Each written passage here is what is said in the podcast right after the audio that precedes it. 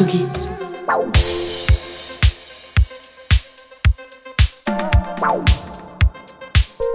Tsugi Radio. Ça part en fave.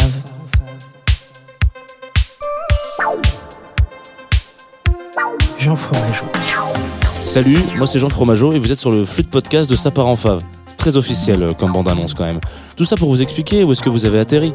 Dans Ça part en fave, qui est une chronique de la quotidienne d'Antoine Dabrowski, place des fêtes de 18 à 19h sur Tsugi Radio tous les jours donc, on va aller chercher nos petits favoris. Alors qu'est-ce que c'est qu'un favori? Ça peut être une découverte, une redécouverte ou juste euh, bah, une nouveauté tout simplement.